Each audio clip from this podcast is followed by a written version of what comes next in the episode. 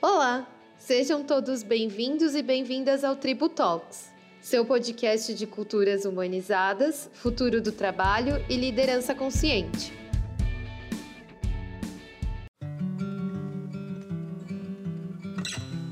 Oi, gente, boa tarde, bom dia, boa noite. Não sei que hora está escutando esse podcast aqui, mas eu sou Ana Luísa, sou gestora de conteúdo da Tribo e estou aqui hoje para falar de uma pauta muito importante para as organizações, que é a comunidade LGBTQIA, principalmente em junho, que é o mês de orgulho. A gente vai discutir coisas super interessantes sobre segurança psicológica e o ambiente profissional e cultura organizacional para essa comunidade. Eu sou uma pessoa bissexual, sou potiguar do Nordeste, sou branca, baixinha, tenho cabelo preto, que tá curto, com algumas mechas mels, e acho que essa sou eu. E para incrementar esse debate, né, essa nossa conversa, eu chamei duas pessoas muito especiais que também fazem parte do grupo Anga para discutir com a gente e trazer novas perspectivas para os temas e pautas que vamos colocar aqui nesse papo. Então, convido a Júlia e o Ruston a se apresentar. Oi, pessoal, aqui quem fala é Júlia Gomes. É, estou como líder de diversidade e inclusão da Eureka, que faz parte do grupo ANGA também.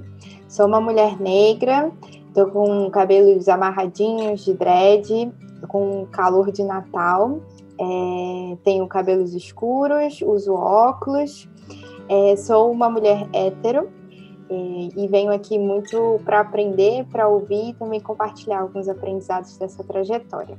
Convidar o Ruston. Olá, galera, tudo bom? Eu sou o Ruston Liberato. Eu já fui consultor de comunicação da Eureka. Hoje eu faço parte da, da Dynamo, que é uma das empresas dentro do grupo Anga e Dynamo, e lá eu sou gestor de conteúdo. É, eu também estou no calor de Natal agora. É doido para ligar aqui um ventilador, mas não posso para o podcast ter qualidade de som para você. E é, eu sou um homem negro, eu tenho cabelos ondulados, curtos, pretos, estou usando uma camisa preta. Ah, e um ponto importante, eu sou um homem gay. E estou super feliz aqui com esse momento. Obrigada, Julie Ruston, por estar aqui com a gente. Fico muito feliz com a presença de vocês. Tenho certeza que vocês vão acrescentar muito para esse podcast. Vamos lá, né? Começar esse papo. Como eu comentei no início, né? A gente está aqui para conversar sobre a comunidade LGBTQIA, e as culturas organizacionais, espaços profissionais e como isso se relaciona com a segurança psicológica das pessoas que integram esses grupos, né? De que forma é, um ambiente profissional pode influenciar positivamente ou negativamente a saúde mental da população LGBTQIA. Porém, como esse tema ainda é pouquíssimo discutido em grandes espaços de discussão, eu quis trazer para vocês, principalmente, né, antes de começar o papo em si, o que significa de verdade a sigla LGBTQIA. O importante é ressaltar que essa, essa sigla vem sempre crescendo, sim, e a cada dia ela dá uma atualizada ainda que não seja de conhecimento de todo mundo, porque a sexualidade é fluida. A sexualidade e gênero não são temas preto e branco, mas temas coloridos, espectros que fluem e que se transformam ao decorrer do tempo e das gerações. E é muito importante que a gente reconheça esse processo e se ponha sempre à disposição de aprender, né? A sigla que a gente vai pôr em discussão aqui, que é uma das mais recentes, que é a LGBTQIA+, tem essas letrinhas e esse símbolo de imagem final que expressam diferentes expressões de gênero e de sexualidade. Eu vou começar falando um pouquinho de cada letra para que vocês entendam quais seriam essas representatividades. O L é de lésbica, né, que são de mulheres ou pessoas transfemininas que fluem ali entre a não, a não binaridade e o feminino, que se atraem também por outras mulheres ou pe outras pessoas transfemininas. O G, né, é de gay, que são homens ou pessoas transmasculinas que fluem entre a não binaridade e o masculino. Que se atraem também por outros homens e outras pessoas transmasculinas. O B é de bissexual, não é de biscoito, que é de pessoas que se atraem independente do gênero, independente da identidade de gênero, elas se atraem por pessoas. O T é de pessoas transexuais, tanto homens e mulheres trans, quanto de pessoas não binárias, ou seja, que não se encaixam nesse binário de homem ou mulher. E o que, que é uma das que gera mais dúvidas, né? É um termo guarda-chuva muito, muito utilizado principalmente nos Estados Unidos, sobre, nasceu na cidade de São Francisco, que se refere a qualquer pessoa que fuja dos padrões e normas da sexualidade e gênero. É, o que, né, que é queer, vem de uma teoria sobre gênero e sexualidade que fala sobre, sobre essa fluidez e esse rompimento com o padrão cis heteronormativo. O I é de intersex, que são pessoas que possuem no corpo biológico características tanto femininas quanto masculinas.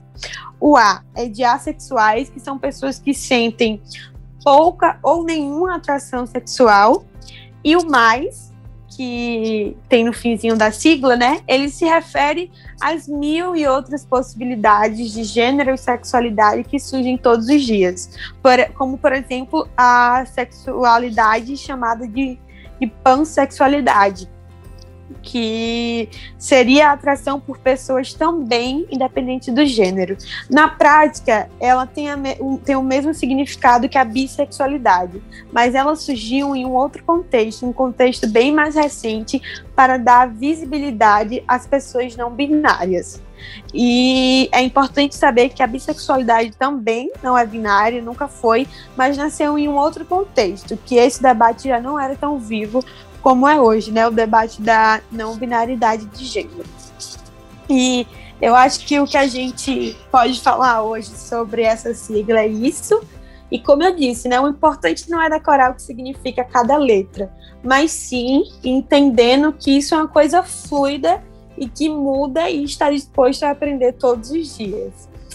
E aí, dentro desse contexto, né, a gente se pergunta, sim, mas por que existe o mês de orgulho? Ou por que junho é o mês de orgulho? O que no fundo dessa, dessa razão, né? Qual é a razão histórica disso tudo? E aí eu queria chamar Ruston para explicar para gente o que, que aconteceu em junho e por que junho é o mês do orgulho LGBTQIA+.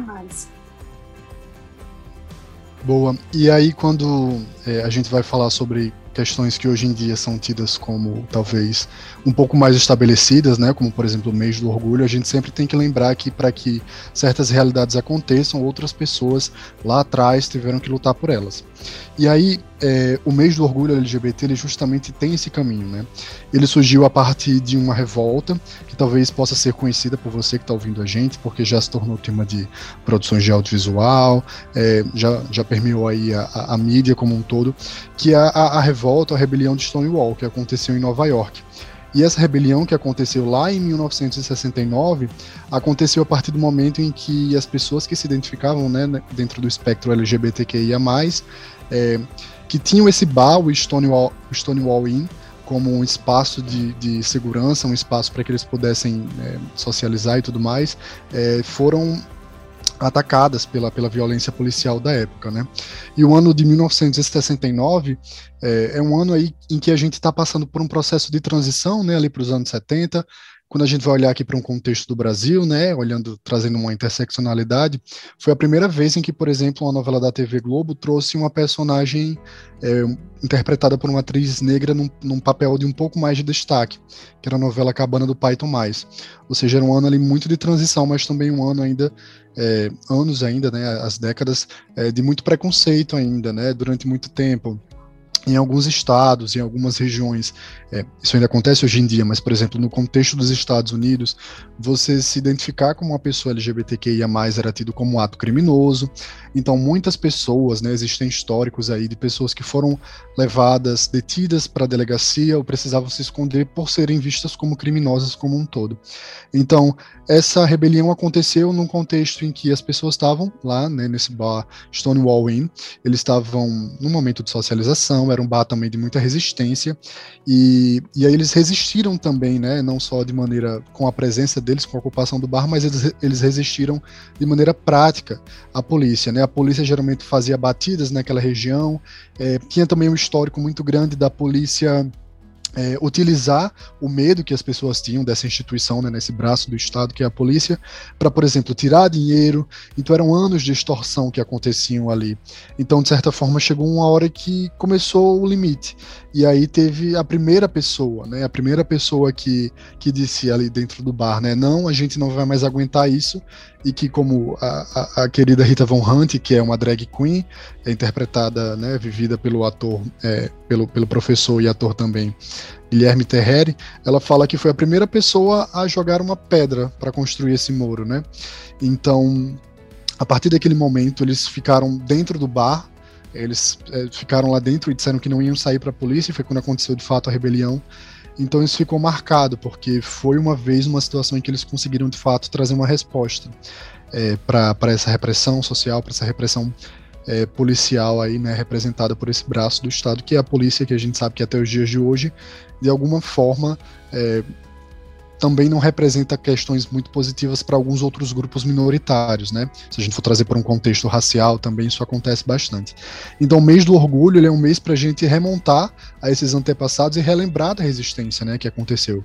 Então, a gente sempre fala, né, em datas que a gente relembra minorias, minorias que necessariamente não são minorias em termos quantitativos, mas em termos de espaço, representação e direitos, que é sempre importante a gente olhar para quem veio atrás e para que a gente não olhe para essas datas simplesmente como se fossem datas simplesmente comemorativas ou datas comerciais, mas sim datas para que a gente não deixe de lutar, né, e para que a gente continue na mobilização, é, nessa luta. E esse acho que é um ponto importante, né, para a gente trazer e de que as empresas hoje em dia, né, elas são impactadas pelo, por esse universo LGBTQIA+, porque as pessoas que fazem as empresas também são LGBTQIA+, né? Durante muito tempo, você trazer a sua sexualidade à tona foi reprimida, e até hoje, né, a gente no meio acaba comentando que há de chegar algum momento em que a gente não precise sair do armário, né? em que a gente não precise trazer a nossa sexualidade para o mundo como uma espécie de comprovante, como uma espécie de nota fiscal. Ou oh, agora você sabe da minha vida, ou você sabe da, do meu contexto. É super importante a gente falar da nossa sexualidade, a gente se posicionar. É, isso não tem que sair do foco, mas de alguma forma a gente ter que dar de algum, de algum jeito para o mundo uma certa uma certa satisfação de maneira tão obrigatória, muitas vezes de maneira compulsória, é que é algo que a gente quer lutar, né? Então, é muito importante que as empresas, com o papel social que elas têm também no mundo, né? As empresas é, são também uma forma das pessoas agirem no mundo. Então, é importante que as empresas peguem para si esse contexto, né, tanto da representatividade, não só a representatividade pela representatividade, mas também as ações internas para que as pessoas não sintam, não se sintam inseguras no ambiente de trabalho, como muitas vezes elas se sentem numa, na rua. Isso é uma coisa que a gente vai falar mais para frente também. Mas as empresas precisam entender que tanto o público delas hoje em dia já não mais se esconde, como também é, as pessoas que trabalham já não mais se escondem. Então é super importante que as empresas é, olhem para esse mês do orgulho não só como uma data comercial, uma data como a gente fala para usar um pink, pink money, né, ou o dinheiro que as pessoas LGBT LGBTQIA mais vão dar para negócios que necessariamente não não cuida desse meio, mas para que as empresas entendam que isso é algo social, que as empresas têm papel social também e que elas têm nesse contexto uma relação fundamental para que a gente tenha mudança de consciência, mudança de posicionamento. É, afinal de contas, tudo que acontece de mudança de alguma forma se move porque existe um mercado que precisa disso, né? Então, num contexto geral, a gente tem tem tudo isso aí para falar. Obrigada, Ruston. Muito interessante todos os pontos que você trouxe, sobretudo esse de não querer mais precisar sair do armário, né? Eu acho que isso é um incômodo para todas as pessoas LGBTs, principalmente no ambiente profissional, né? Aquela coisa do eu falo da minha companheira ou não, eu vou vestida como eu quero ou não, porque a gente nunca sabe qual vai ser a reação das pessoas é algo que a gente já conversou aqui no Círculo Circular, que é o círculo de pessoas LGBTQIA+, do Anga Dínamo, que a gente tem muita necessidade de excluir esses armários, né? exclui a necessidade de precisar sair do armário e que existe a possibilidade aberta de cada um ser o que é sem precisar se revelar a ninguém, né? Que ser é, uma pessoa bissexual ou ser uma pessoa transexual ou ser um homem gay seja tão normal, tão comum, é, lido né, com essa mesma naturalidade de ser uma pessoa hétero. E isso é muito importante nos ambientes profissionais porque querendo ou não, é onde a gente passa a maior parte da nossa vida, né? E onde a gente tem um grande espaço de mostrar nossa personalidade quem somos. E aí, pensando nesse contexto da comunidade LGBTQIA, com os ambientes organizacionais e profissionais, eu queria entender com a Júlia de quais são os principais desafios e soluções, né, levando em conta o papel que ela tem hoje na Eureka e o serviço que a Eureka entrega ao mundo e ao mercado, que é, sobretudo, programas de desenvolvimento, trainee e estágio. Eu queria entender quais são os principais desafios e soluções que são colocados hoje no atual mercado para o público LGBTQIA+, em questão de ingresso, né, de entrar lá e depois o que, é que acontece que é que rola com essas pessoas? É muito boa essa pergunta, Aninha. Eu queria até reconectar ela com a fala que o Ruston fez, né? Porque é, é tudo muito complexo. Eu acho que esse é um dos, dos erros mais fáceis da gente acabar caindo quando trabalhar diversidade, né? Às vezes a gente acaba tendo um olhar muito simplista para as ações, os projetos, as evoluções que a gente precisa fazer quando não é simples, né? O Ruston até falou da rebelião de Stonewall, e aí parece distante, né? Nossa, muitos anos, não são muitos, mas é um pouco distante, né? Tipo, quando a gente olha para a idade de nós três que estamos aqui no podcast, a gente não viveu esse momento.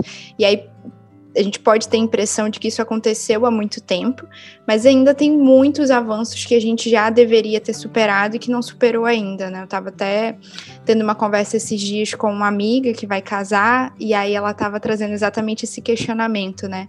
De a gente ter é, adquirido o direito do casamento homoafetivo no Brasil em 2013, que é pouquíssimos anos atrás e ela estava na dúvida de utilizar ou não esse direito, né? Eu acho que a discussão sobre é, avanços que a gente tem que fazer quando a gente fala de grupos minorizados, ela está exatamente nesse lugar da possibilidade, né? Vocês falaram bastante sobre ter esse sonho de não precisar se mostrar, não precisar sair do armário. Eu acho que a luta é exatamente a de ter escolha, né? Alguns grupos eles são colocados em lugares que a sociedade quer que eles estejam e que eles não se movimentem muito, né? Não ocupem muito espaço, é, não se posicionem, não ocupem os espaços que hoje não são ocupados por eles. E eu acho que a beleza de tudo, que um dia a gente vai chegar lá, é a gente poder escolher. Quem quiser se mostrar, se mostrar, quem não quiser, não se mostrar, né? Quem quiser casar, casar, mas ter a possibilidade de escolha, e essa escolha é muito individual, né? Cada um vai fazer. E aí, quando eu penso em, em avanços no, no, nas empresas, eu penso naturalmente nos avanços que a gente tem como sociedade, né? E hoje em dia, a gente ainda tem poucos dados, né? Enquanto sociedade, enquanto, por exemplo, IBGE, que é o principal é, coletor de dados que a gente tem hoje da nossa sociedade, a gente ainda não coleta é, os dados que a gente precisaria ter para entender. E quando a gente não entende o problema que a gente tem, dificilmente a gente cria ações propositivas e estruturais para mudar essa nossa realidade. E aí eu pensei em trazer alguns específicos do mercado de trabalho mesmo, né? Tem uma pesquisa que foi realizada pelo é, Centro de Talento e Inovação, que traz que 61% dos funcionários gays e lésbicas decidem hoje esconder sua sexualidade de gestores e colegas em razão do medo de perder o emprego. E aí que eu acho que mora o, o maior perigo, né? Você está em lugares que você está é, constantemente com medo, né, de ser quem você é. E aí ele traz também que hoje 33% das empresas do Brasil afirmam que não contratariam pessoas LGBTQIA+, para cargos de chefia. 41% dos funcionários LGBT afirmam terem sofrido algum tipo de discriminação. em razão da sua orientação sexual. E hoje tem um dado da ANTRA que é bem importante de ser colocado né, em vista, que 90%, aproximadamente 90% das pessoas trans e travestis estão inseridas na prostituição como forma de sobrevivência, né, por falta de escolha. Então, eu acho que hoje ainda, quando a gente olha para o mercado de trabalho e olha para todas as, as letras da sigla que vocês explicaram, as várias possibilidades de interseccionalidade, o progresso ele ainda se concentra, sobretudo, em vivências de pessoas homossexuais ou então das letras iniciais, né, quando a gente fala da sigla como um todo, e que as empresas estão mais abertas para uma certa normatividade, né, pessoas que de certa forma performem alguma certa é, normatividade do do ser, do se vestir, do falar, né? E a velocidade dos avanços não foi a mesma para outros grupos, e principalmente quando a gente fala da intersecção, é, interseccionalidade com de pessoas homossexuais, bissexuais, enfim, as várias possibilidades com raça, classe, deficiência e várias outras coisas. Então, acho que hoje existe ainda é, um, um desafio de chegar nessas pessoas, então, hoje a maioria das vagas são divulgadas em plataformas de divulgação de vaga, no LinkedIn. A gente também tem dados muito doidos que falam do volume de vagas que são fechadas com candidatos por indicação, e a indicação também é um, um um valor muito grande que muitas pessoas que acabam não crescendo em ambientes de privilégio, de acessos à educação, a pessoas, a círculos é, sociais não conseguem acessar. Então, por vezes, essas pessoas, por mais capacitadas que sejam, não chegam a acessar essa informação da vaga, né? Então, sim, a atração ainda é um, um desafio muito grande. Mas como o Ruston falou, a inclusão também é um baita desafio, porque não adianta a gente ter essa pessoa dentro do time se a gente não consegue reter. São duas problemáticas enormes. Uma da pessoa, né, que ela não vai se sentir inclusa, vai estar sempre numa posição de medo, de insegurança, de falta de acolhimento, mas também um alarme muito grande para o que tange ao negócio, né? Existe um custo muito alto é, quando a gente não tem funcionários engajados, quando a gente tem rotatividade. Então, é um ponto de atenção para que, que, se a gente cuidar né, desse quesito de inclusão, é bom para todo mundo, né? É bom para o colaborador LGBTQIA+, que está lá, é bom para a organização que tem um colaborador satisfeito, criativo, enfim, entregando o melhor de si e se desenvolvendo junto com, com a organização. Então, acho que esses dois são os principais desafios, e eu acho que muito um compromisso das organizações, das empresas, é contínuo, né? Eu acho que a gente vai ouvir falar muito disso no mês de junho, mas ter o cuidado da gente não é, se limitar a esse mês ou situações pontuais para trabalhar as questões de inclusão e de discussão dessa pauta, né? Até para encurtar um pouco aqui e finalizar, o Ruston comentou sobre a importância das empresas terem esse, essa consciência social de que a sociedade é formada por vários atores, um deles é a empresa, e o lugar que a gente está hoje também é responsabilidade delas. É, existe um, um movimento que foi iniciado em 2013 também, que é o Fórum de Empresas e Direitos LGBT que tem como objetivo criar condições e assegurar políticas públicas ou privadas e práticas para incluir a população LGBT no mercado de trabalho brasileiro. Então, foram várias empresas que se juntaram e assumiram 10 compromissos públicos para a inclusão da população LGBT no mercado de trabalho. Então, acho que só corroborando assim com a informação que o Houston trouxe essa necessidade desse compromisso de tipo não é um favor não é um, um, uma atividade da empresa, deve ser um propósito maior, assim, um, uma causa de existir, uma métrica tão importante quanto a de faturamento ou qualquer outra que a empresa tenha. Obrigada, Júlia. Você trouxe muita coisa poderosa na sua fala, né? De dados, a reflexões sobre esses dados e quais seriam o, os papéis sociais de uma empresa diante dessas, dessas problemáticas que se refletem hoje através desses dados, né?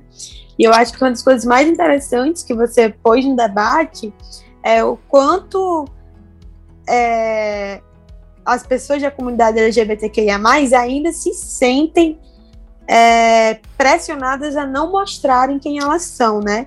E a gente vê que essa quantidade ainda é significativa e que isso, de fato, afeta a segurança psicológica dessas pessoas nos, merc no, no, nos mercados que elas atuam. E eu acho que, para além de fazer mal para o, o colaborador, né, também faz muito mal para o próprio ambiente prof, profissional.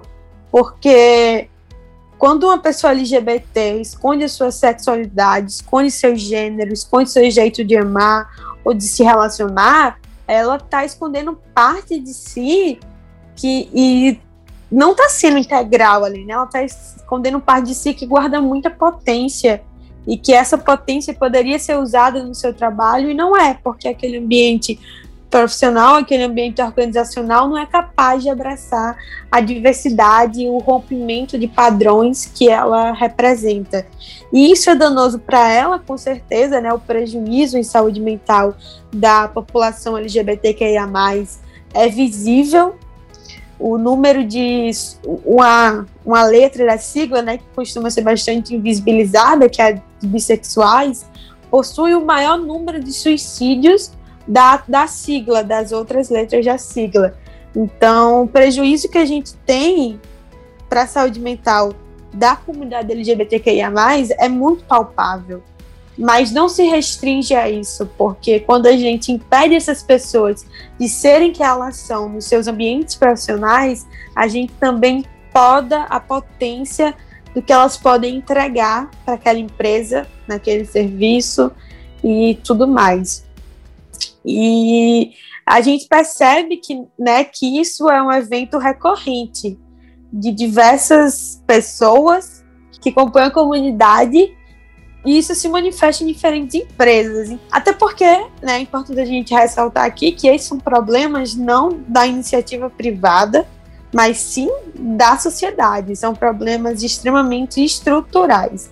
E toda tipo de ação que a gente vai fazer tem que ser direcionado a minar essas estruturas de opressão. E aí eu queria entender como a cultura de organização, né, a cultura de uma empresa, pode afetar de forma positiva ou negativa a segurança psicológica de pessoas da comunidade LGBTQIA+. Em que pontos essa cultura pode melhorar ou pode contribuir ou até mesmo reforçar esses estereótipos e, e, estruturas opressoras que vêm de fora dela, né, que vêm da sociedade. É, queria chamar o Ruston para responder essa pergunta e trazer um pouco da vivência e experiência dele.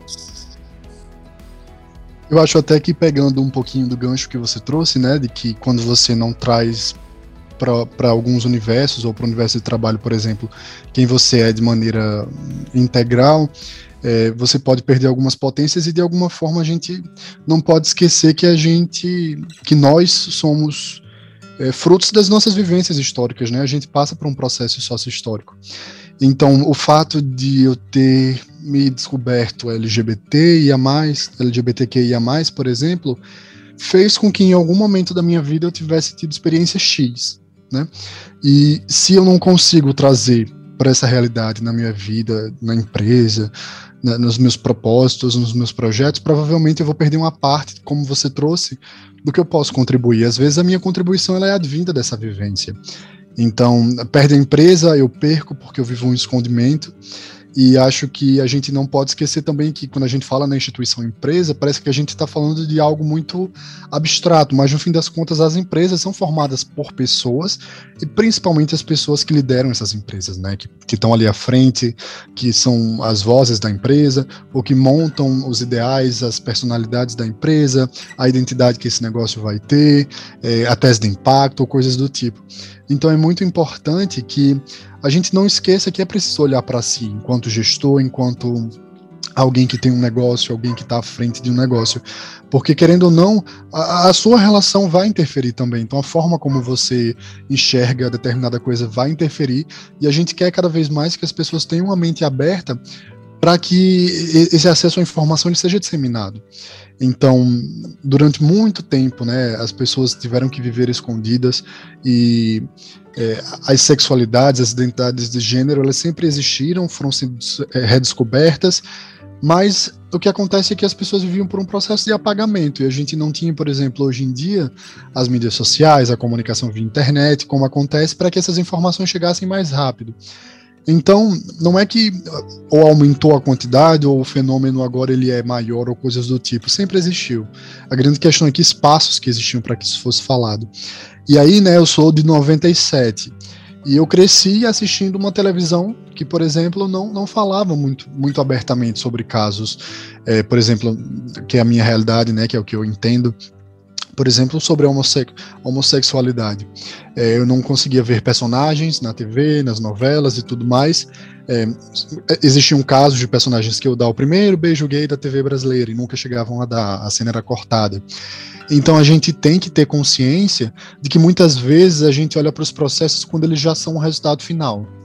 E muitas vezes, quando a gente não quer abrir os olhos, quando a gente não quer entender determinada situação, é porque a gente só está olhando para o processo final. Então, a gente precisa sempre fazer o exercício da reconstituição dos fatos, como se a gente fosse investigadores, né? Nunca olhar para a vida como um processo único, instame e finalizado. A gente tem sempre que olhar o que que gerou aquilo. Eu gosto muito de pensar a, a vida de alguma forma como uma espécie de de texto, para que você chegue ao final daquele texto, talvez, né, se a gente for olhar para um contexto de uma redação do Enem, por exemplo, né, quando eu chego ali na proposta de intervenção, eu preciso estar olhando para qual foi a minha introdução e quais foram os argumentos que eu trouxe. Então a vida é assim. Eu não posso olhar para a realidade hoje e dizer a realidade é assim e ela não vai mudar. E isso eu estou fazendo porque de alguma forma eu me encontro em algum lugar ou de aprisionamento ou de zona de, de, de poder, né, nesse contexto. Então a gente tem que olhar para os processos lá atrás, entender por que, que eles se formaram, por que, que eles foram assim. Então por que que quando eu cresci e eu assistia a TV, eu não via realidades diferentes, eu não via casais para além dos casais heterossexuais. É, porque como que isso entrou na minha cabeça? Como que isso foi introjetado nas minhas vivências? Durante muito tempo eu, eu, passei por um processo de luta interna, né? E acho que esse é um dos pontos que a gente precisa falar também, né? Quando a gente fala sobre é, segurança psicológica, é que as pessoas que se enquadram, né, no, nos espectros LGBTQIA+, elas passam por processos psíquicos de sofrimento mental muito fortes. E isso leva cicatrizes para uma vida inteira. Então, a partir do momento em que você vive sempre a, a, para além da luta que a gente já tem que ter com o mundo, né, com as relações sociais, com as relações financeiras e tudo mais, a gente tem uma luta interna muito forte. E às vezes essa pode ser muito pior do que qualquer outra. Então, é muito importante que a gente debata esses pontos e a gente volte para reconstituir esses passos, porque a gente não pode mais olhar para essa realidade como ela é finalizada. Não, a gente pode reconstruir. Se a gente construiu, a gente desconstrói, constrói de novo, sabe? Muda o terreno. Então, eu sempre tive muita dificuldade nesse contexto, assim, da autoaceitação e de olhar para o mundo. Tanto que nos processos terapêuticos que eu passo, assim, muitas vezes, quando eu acho que talvez eu tenha medo de determinada situação, situação X, eu não estou nem com medo do que eu acho que as pessoas vão pensar, mas eu estou primeiramente me auto-sabotando e trazendo um medo que sempre foi colocado na minha cabeça. Então, acaba que a gente se, se regula de forma negativa primeiro. E se eu não tenho espaços externos que me ajudem quanto a isso, internamente também não estou conseguindo me ajudar, porque não estou recebendo apoio de fora. Por isso que é super importante que é, esses debates como esse aqui agora aconteçam, né? As gerações atuais elas já acontecem de um jeito muito diferente já. É, tem um caso bem interessante, né? Que a partir do momento em que eu me senti seguro para contar para para minha família, né?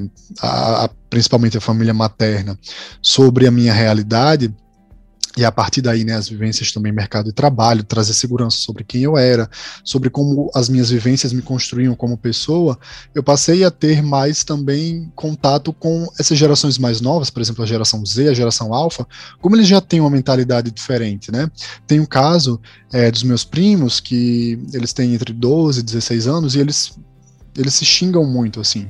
E um dos xingamentos, né, é, entre meninos desde que eu era criança é você chamar o outro de gay, por exemplo.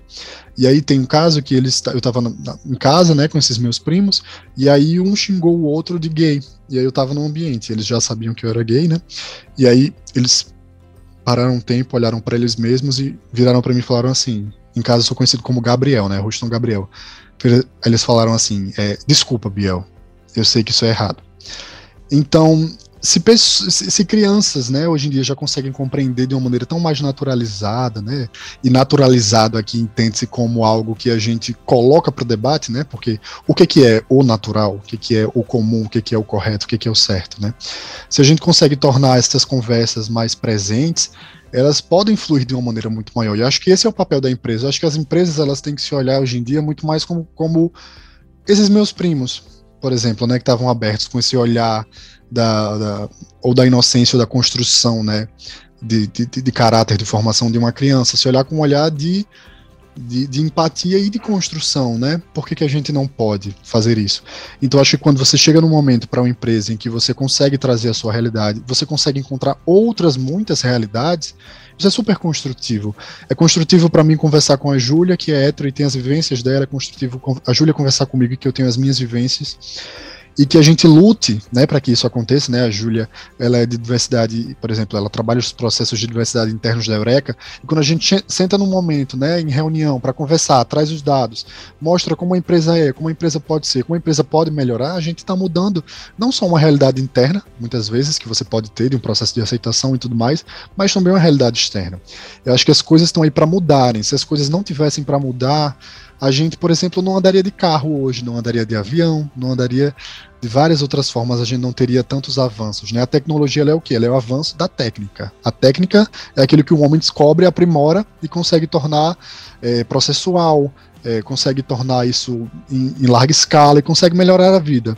Então, se a gente já passou por tantos avanços, por que, é que a gente não pode abrir a cabeça no sentido de entender que certas coisas, como por exemplo, é, as pessoas que se identificam como LGBTQIA, não são uma invenção de agora, não são pessoas que escolheram, não é uma opção sexual, né?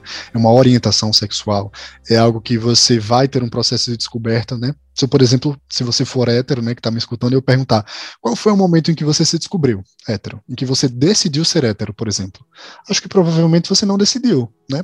Você foi vivendo processos, né? Os processos de, de puberdade, de adolescência, de crescimento, de maturidade. Então, tudo isso é parte de uma construção biológica, social, construída. Então, a gente tem que ir juntando esses fiozinhos para reconstruir né, essa coxa de retalhos e sempre pensar aqui, não é porque não é uma realidade que eu não conheço que eu não posso me aprofundar. A gente tem falado muito sobre isso, né? A gente está na era da informação, as pessoas podem buscar informação. Salvos os casos de vulnerabilidade social em que você por exemplo, muitas vezes não tem acesso a um livro, a uma internet, a gente consegue compreender e trazer para o diálogo. Mas agora, quando você tem acesso e você não busca porque você não quer, ou por preceitos, ou por preconceitos pessoais, eu acho que aí você tem que botar a mão na cabeça e dar uma repensada. Porque nem você, que por exemplo pode se identificar com alguma coisa muito padrão, como ser uma pessoa branca, hétero e um homem, nem você vai ser igual às outras pessoas. Então, se em algum momento a sua individualidade, as suas questões fossem colocadas em jogo, acho que você não, não ficaria talvez em silêncio, né? Então é a mesma coisa, né? Em processos diferentes, mas parte do mesmo princípio da gente ter a existência não chancelada pelo outro, né? A gente fala muito sobre isso. Não é que o outro tem que me aceitar, né? O outro ele tem que entender que, assim como ele merece respeito por quem ele é, eu também mereço. E não é aceitação. Então por isso que eu não gosto muito e sempre que eu posso falar nos processos, quando eu estou em grupos dentro de empresa ou conversando sobre, é que geralmente a gente costuma e principalmente por a gente ter uma raiz né, muito, muito religiosa, é, associar questões como, ah, mas, por exemplo, se um grande personagem que a gente tem, Jesus, né? Se ele não, não foi contra nem ladrão, nem coisa do tipo, por que, que ele seria contra gays? E geralmente a gente pega, né? E aqui eu não vou entrar na, na discussão do que, que seria as questões criminais ou não, mas a gente pega algo que socialmente é extremamente condenável, né? Como, por exemplo, cometer um crime, como você viver uma sexualidade. Então percebe que quando você em tese está ali balizando e ajudando, na verdade você está associando uma sexualidade a algo que é negativamente visto em sociedade, ou seja, você não está mudando muita coisa. Você só está ali tentando dar uma maquiada. Então a gente tem que trazer essa desconstrução para coisas mais, mais é, pratos limpos e conscientes. Porque se não for assim, eu acho que a gente não consegue avançar. E acho que você, né, a gente pode agora partir para uma reflexão. Se eu tenho algum tipo de preconceito, de onde é que esse preconceito parte, né? Se esse preconceito existe em mim, ele foi construído socialmente, historicamente, na minha vida de alguma forma. Então ele também pode ser desconstruído. É só a gente tentar encontrar o que que levou a isso. Eu acho que eu deixo aqui a reflexão de que a gente seja mais como esses meus primos, os jovenzinhos adolescentes que estavam abertos a aprender, a compartilhar do que como muitas vezes a gente é, sem querer mudar de ideia, sem querer mudar de opinião, e o que isso também não é nem opinião, né, nem questão de opinião, mas sem querer trazer respeito e trazer liberdade para que as pessoas existam como um todo.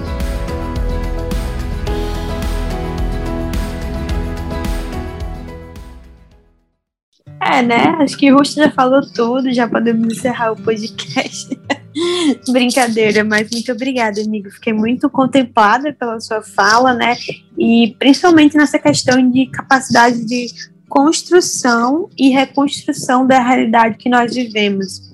E uma, uma empresa, né, uma organização que se coloca como agente de mudança, que é o que a gente vê muito hoje em dia, né, as empresas reconhecendo cada vez mais esse papel social, precisa se colocar como transformadora dessas estruturas, né, dessas estruturas opressoras e normativas que podam a, a existência de muitas pessoas que encaixa, se encaixam nesses grupos, incluindo os da comunidade LGBTQIA+, né? E a gente sabe que esse debate de DI, que é o que a gente chama de diversidade, equidade e inclusão no meio organização, no meio organizacional, estão se tornando cada vez mais pautas centrais, é, e sobretudo em datas como essa, né? Datas que relembram a importância de várias pautas, e em específico em junho, na, do, na luta contra a LGBTfobia. E aí eu queria entender, né, que na minha cabeça ainda há um, um gap, um considerável gap, né, ali uma meio que uma falha no sistema de fazer com que essas, esses debates cheguem à comunidade LGBTQIA+, para além da mera representatividade, né? É muito importante, sim, que as empresas se posicionem para o mundo e dentro das organizações, né, na comunicação interna, como apoiadores da causa e aliados nessa luta, mas em contraponto, como o Ruchão falou, né, as pessoas da comunidade LGBTQIA+, passam por diversos sofrimentos psíquicos. O processo de, de, de descoberta da, da sexualidade junto, ou, ou, até mesmo de gênero, né, de identidade de gênero, junto à pressão social para ser cis ou para ser hétero, para ser normativo, é enorme. Então, essas pessoas desenvolvem particularidades e vivências que outras pessoas de outros grupos, ainda que minoritários, não vão ter, né? Então a gente precisa pensar em políticas, em ações, em práticas que cada vez sejam mais específicas para esses grupos. E eu queria entender, né, com a Júlia, que está muito dentro desse debate, de que forma, nesse, no caso, nesse debate da diversidade organizacional dentro das empresas, de que forma você, você acredita que essas ações podem se expandir ainda mais para as comunidades LGBTQIA+. Legal a pergunta, Aninha. Acho que uma coisa que pode orientar bastante o que fazer, né? E eu acho que isso também se aplica para outros pilares de diversidade, mas é partir também do pressuposto que grupos, círculos de diversidade dentro das organizações, eles podem sim é, orientar ações, ajudar a co-construir, mas isso não é responsabilidade única e exclusiva desses grupos, né? Porque afinal essas pessoas já passam pela, pelo desafio de ser quem são e ainda tem que co-criar essa nova realidade que o Ruston falou, né? De, de, desse lugar ideal. E aí isso acaba se tornando mais um peso, né? Mais uma dificuldade, mais um desafio para as pessoas que já passam por dificuldades e desafios só sendo quem elas são. Então eu acho que esse é um, uma, uma postura que é importante que seja tomada dentro das organizações quando a gente fala sobre diversidade, equidade e inclusão, né? De ser proativo para gerar um ambiente mais inclusivo, independente é, disso estar sendo puxado ou não por essas pessoas, mas não entendam isso como uma autorização para sair fazendo qualquer coisa, sem entender a realidade dessas pessoas e sem ter a participação. Mas é muito importante que a gente dê estrutura para que as coisas aconteçam, para que essas pessoas possam florescer né, e criar essa nova realidade. E aí eu acho que algumas coisas são importantes de serem feitas dentro da organização. Então, acho que quando a gente fala de diversidade e principalmente equidade e inclusão, a gente tem que falar também de uma estrutura legal, né? Então, a gente falou um pouquinho hoje sobre adquirir direitos, ter espaços, é, receber ou não autorizações que a gente gostaria de não ter que pedir, mas que a sociedade insiste em delimitar o que podem ou não podem algumas pessoas fazerem. Então, acho que é, refletir na estrutura jurídica é, e processual da empresa a importância dessas vozes é um ponto muito importante. Então, o que, que essas pessoas fazem quando não se sentem acolhidas? A, a quem elas recorrem? A que estrutura, a que processo elas recorrem, né? É, garantir que, que essas ações, caso aconteçam, que podem acontecer, né? É, situações LGBT, LGBTfóbicas, elas tenham um direcionamento, né? O que, que acontece de acolhimento para quem sofreu, o que acontece com a estrutura da organização, se é um, uma ação de tom educativo, é, se é um, de, de, tom punitivo, se é de é, correção, enfim, o que for, mas as pessoas precisam saber o que é feito quando algo acontece, porque isso fala muito de o que a empresa acredita e como ela vai lidar com essas situações. Mas para além da gente conseguir conter situações desagradáveis, a gente precisa criar novas realidades, né? Então, acho que esse mês a gente vai ver muitos posicionamentos externos de organizações, mas eu acho que a gente espera ver muitos posicionamentos de muito mais de prestação de contas, talvez. Massa que vocês estão se posicionando em junho, mas o que é feito durante o ano todo? O que, que vocês avançaram do ano passado para cá? Eu acho que é, é, muito do que a gente quer ver no comprometimento, acolhimento, do, quando a gente fala de time. E uma terceira coisa que eu acredito que é muito importante é um comprometimento com a sociedade civil. O que essa empresa está fazendo fora da bolha dela de colaboradores?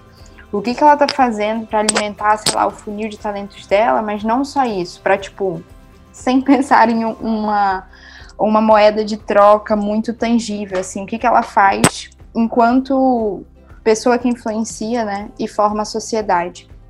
E aí eu acho que o desafio aí é encontrar os lugares que essas pessoas estão para a gente conseguir levar conhecimentos que às vezes essa empresa tem e que não, não, não seja nem tão diferencial para o time dela, mas que pode ser um baita diferencial para aquele público, né?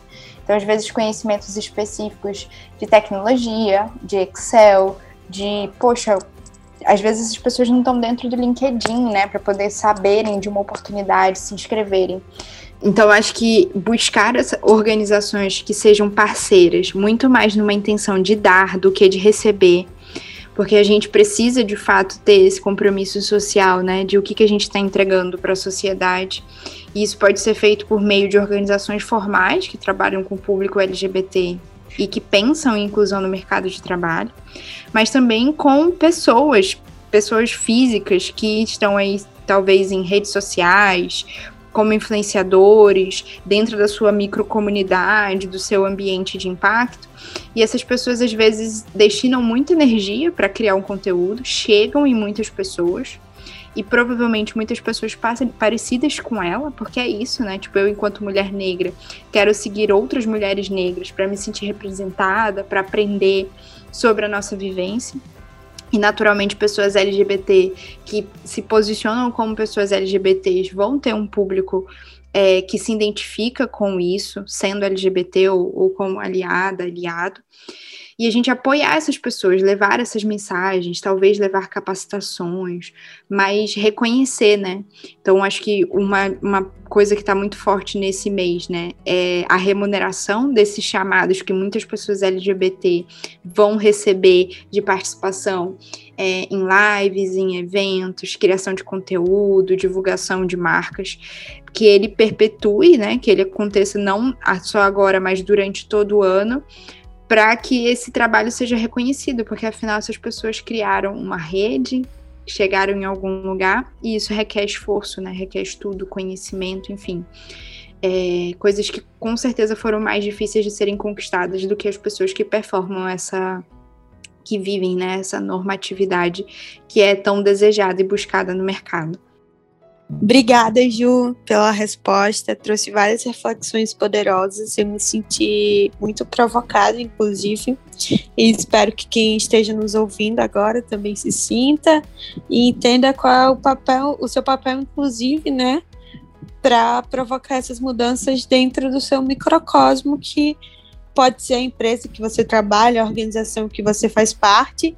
E se você tiver um papel de liderança, isso é ainda mais importante de, de se perceber e de ser tocado, ser tocado por isso, né? E aí, já indo para os minutinhos finais, quero fazer uma pergunta aqui para resumir um pouco de tudo que a gente conversou. E aí eu queria que a gente definisse, né, em poucas palavras, de maneira breve, o que é segurança psicológica. E aí eu começo para que todo mundo também possa dar a sua visão, né? Para mim, segurança psicológica com uma pessoa LGBTQIA+, que sou, é ter a liberdade para ser eu mesma. Porque a minha sexualidade não diz apenas sobre quem eu me atraio, né, ou com quem eu me relaciono. Diz também das pessoas com quem eu convivo, dos gostos que eu tenho, das piadas que eu faço, dos memes que eu uso, diz muito sobre mim. E a partir do momento que eu preciso esconder isso, eu não estou escondendo só a minha namorada, né? Eu estou escondendo uma parte enorme de quem eu sou. E segurança psicológica, para mim, é estar num lugar que eu sei que eu posso me mostrar por inteira, inclusive minhas vulnerabilidades. E aí também entra, né, que segurança psicológica está no lugar que entenda as minhas particularidades enquanto pessoa LGBTQIA+, e trabalhar num lugar que veja em mim, né, me veja igual a todo mundo, sem diferenciação de melhor pior, mas que enxergue também as minhas particularidades que foram construídas a partir da minha vivência de ter uma sexualidade divergente da norma. Eu acho que para mim é... segurança psicológica é isso. E aí eu chamo o Ruston para falar o que é para ele usando a linguagem dos memes, disse tudo, linda. Concordo super com o que a Aninha disse. Para mim também segurança psicológica é ter um ambiente inclusivo, é ter um ambiente consciente, um ambiente que se busca se auto entender também, que busca autoestima das pessoas que fazem parte e é um ambiente que nunca se entende como pronto, mas um ambiente que está sempre em constante transformação e aprendizado. Sensacional. Eu concordo com tudo que disseram. Eu acho que eu adicionaria só um ambiente que a gente não precise se desculpar por ser quem a gente é e que a gente não precise ouvir desculpas também pelas recorrentes falas inadequadas, é, opressões sutis, mas é, ações que às vezes por mais simples e pontuais que sejam, machucam o nosso dia a dia. Então, que a gente possa viver numa vida mais plena sem pedir desculpas e sem ter que aceitar desculpas do outro lado também. Perfeito, gente. Adorei a resposta de vocês. Eu acho que hoje ficamos por aqui, né, no podcast, mas lembrando que a tribo vai ter outras programações para o mês LGBTQIA+. A gente ainda quer conversar sobre vários outros assuntos e também dar continuidade a essa discussão de segurança psicológica e as potencialidades que nascem a partir dela para a comunidade LGBTQIA+, né? E eu convido a vocês a escutarem os outros podcasts que já estão no ar do Tribu Talks, que tem assuntos super maravilhosos que falam sobre a cultura organizacional e a necessidade de se criar consciência para então se ter diversidade, equidade e inclusão. Por hoje é só, espero que vocês tenham gostado e até a próxima.